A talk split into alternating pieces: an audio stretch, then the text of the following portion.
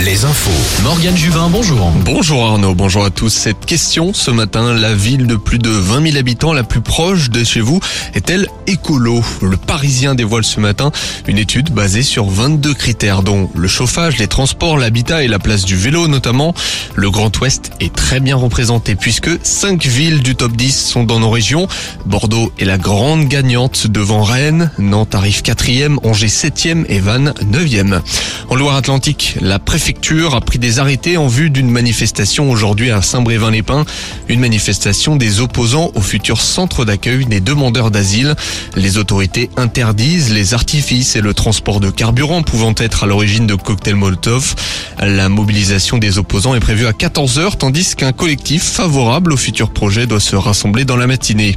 En Vendée, les urgences de Fontenay-le-Comte et des Sables-d'Olonne rouvrent dans une demi-heure.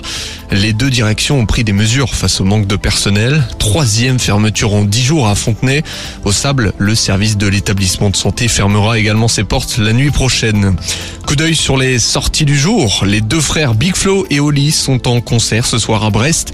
Ils étaient hier soir à l'Arena Loire de Trélazé. Dernier jour de spectacle pour les Baudins au Zénith de Nantes. Inès Reg est attendue à Bordeaux. Laura Felpin au festival Les Voiles de l'Humour à la Baule. Et puis Alouette est partenaire de la Foire Expo de Niort. La foire fête ses 100 ans et propose des animations liées aux différentes décennies passées. C'est jusqu'à mardi.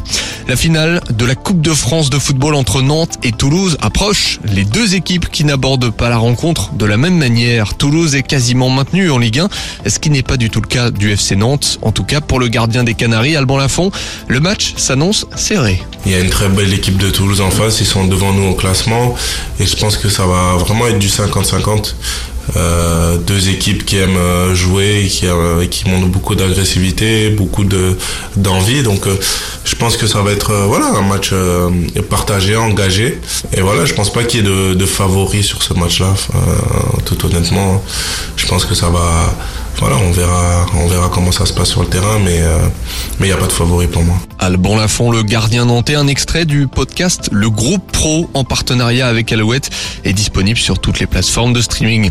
Coup d'œil sur les résultats de National. Hier soir en championnat, succès d'Orléans, défaite de Cholet et Châteauroux et puis match nul de Concarneau. Concarneau qui reste au même nombre de points que le leader Martigues. En rugby, eux sont loin d'être leaders. Soyons Angoulême s'est incliné contre Mont-de-Marsan hier à Chanzy pour assurer le maintien. Le record d'affluence n'aura pas fait la différence. Le SA15 devra battre le leader Oyonnax vendredi prochain ou prendre le bonus offensif, défensif plutôt. Ce sera la dernière journée de son jeu championnat. La météo avec manouvellevoiture.com. Votre voiture d'occasion disponible en un clic. Journée nuageuse dans le Grand Ouest. Les nuages resteront toute la journée avec seulement quelques éclaircies en Nouvelle-Aquitaine cet après-midi. Une dépression sera également au large des côtes.